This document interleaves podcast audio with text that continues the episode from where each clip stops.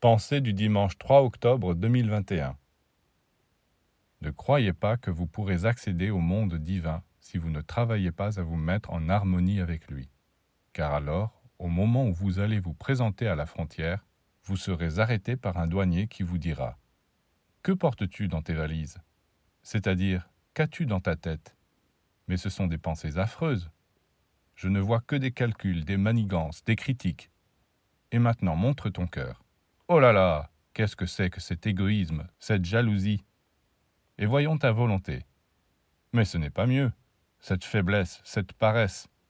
Eh bien, sache que tu ne peux pas passer comme ça.